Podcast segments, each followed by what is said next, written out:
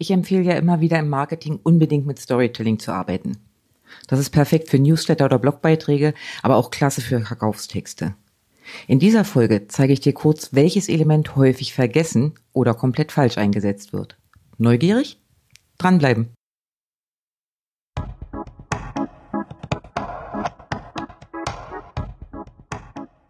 Willkommen beim Text Sell Podcast. Hier erfährst du Step by Step, wie du dieses Verkaufen mit Worten hinbekommst.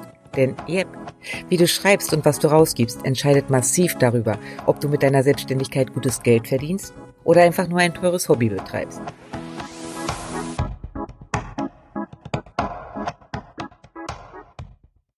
Damit du weißt, wer dir hier im Ohr sitzt, kurze Vorstellung meinerseits. Ich bin Ina Mewes, meines Zeichens freie Werbetexterin. Ich unterstütze Selbstständige wie dich dabei, ihre Texte selbst in die Hand zu nehmen und so die Kunden zu erreichen, mit denen sie wirklich arbeiten wollen. Storytelling und Marketing. In meinen Augen sind die ein Traumpaar. Denn Menschen lieben Geschichten und sie lieben Geschichtenerzähler. Du kannst dir jetzt natürlich lange Fachliteratur dazu holen, wie das funktioniert. Im Grunde läuft es aber immer auf eines hinaus. Da ist ein Held, der irgendwie unschuldig eine ziemlich krasse Aufgabe bekommt. Er macht sich auf die Reise, findet Unterstützung durch Guides und Wegbegleiter, trotzt vielen Gefahren, rettet die Prinzessin und wird am Ende Ritter. Das ist jetzt mal die extrem abgespeckte Variante. Aber halt, da fehlt gerade was. Und zwar ein ganz entscheidender Punkt. Ist er dir schon aufgefallen? Ich nehme mal Frodo, den Goldschmucktransporteur aus Herr der Ringe. Frodo bekommt die Aufgabe, den einen Ring zu vernichten. Mit Unterstützung seiner Freunde zieht er durch Mittelerde, wird von gruseligen Spinnen gejagt und einem etwas seltsamen Wesen namens Gollum. Er schmeißt den Ring in den brennenden Berg und fertig. Weißt du jetzt, worauf ich hinaus will? Jede gute Story braucht einen Held, logisch. Sie braucht aber auch einen Buhmann, ein Feind oder Widersacher. Und der wird irgendwie häufig vergessen, wenn es ums Marketing geht. Ja, warum brauchst du denn jetzt bitte ein Feindbild in deinen Marketing-Stories? Weil es eine ganz starke Verbindung schafft, wenn du dich an die Seite deiner Kunden stellst und mit ihnen gegen diesen Feind kämpfst. Überleg mal, wie das früher in der Schule war. Du hattest Stress mit Antje, einer Mitschülerin. Wem hast du dich mehr verbunden gefühlt? Simone, die sich so grundsätzlich aus allem raushielt, oder Annika, die sich direkt an deine Seite gestellt hat und mit dir zusammen ein Schneeballgeschwader auf die Jacke von Antje hat prasseln lassen. Ja, und dann brauchst du eben auch noch ein Feindbild, weil ohne jede Story ziemlich langweilig ist. Meine neue Interpretation von Herr der Ringe hat dich sicher nicht vom Hocker gehauen. Ohne den bösen Widersacher Sauron ist die Story sterbenslangweilig. So, und wer ist nun dieser Feind im Marketing? Bitte komm jetzt nicht auf die Idee, deine Mitbewerber ins Auge zu fassen. Das ist eine ganz schlechte Idee und es ist vor allen Dingen auch unterste Schublade. Geh da lieber anders ran. Schau mal rein, bei welchem Problem du hilfst. Und dann überleg mal, was du anders machst als andere und warum. Vielleicht findest du ja einen Punkt, von dem du weißt, dass es deine Kunden mindestens genauso nervt wie dich. Und das ist dann der Feind. Keine einzelne konkrete Person, sondern gern so eine, ja, ich würde mal sagen, große graue Masse, die du klar beschreibst, bei der es sich moralisch irgendwie okay anfühlt, sie mit Schneebillen zu bombardieren. Zur Veranschaulichung mal wieder zwei Beispiele. Zuerst der Klassiker. Selbstständiger versus Finanzamt.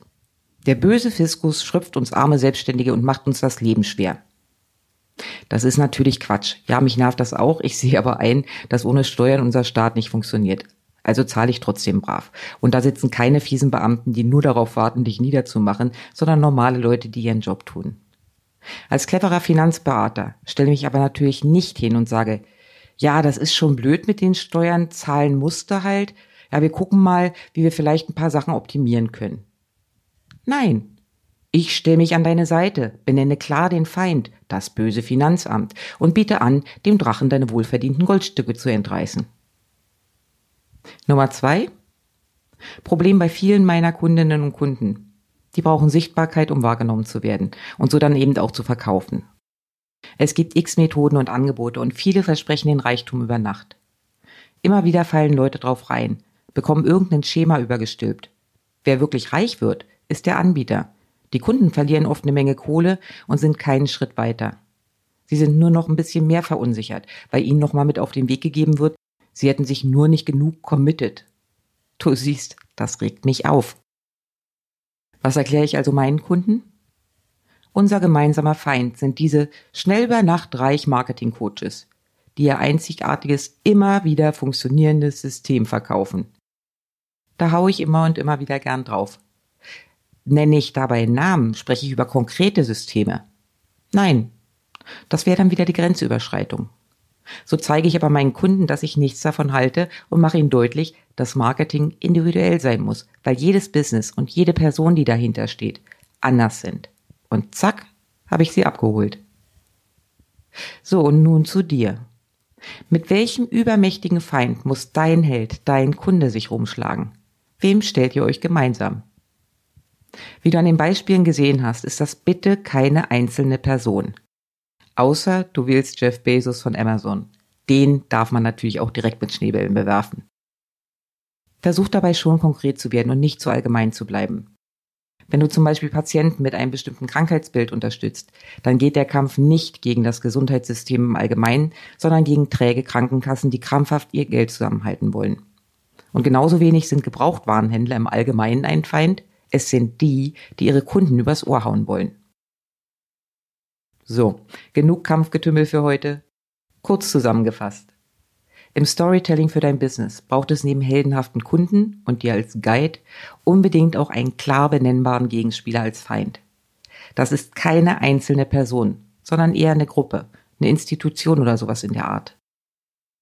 Diesen Feind findest du am besten, indem du nochmal in das Problem deines Kunden einsteigst und überlegst, was genau eine Lösung extrem erschwert, was du aber anders und besser machst. Falls dir diese Folge gefallen hat, freue ich mich übrigens immer über ein paar nette Worte in den Bewertungen.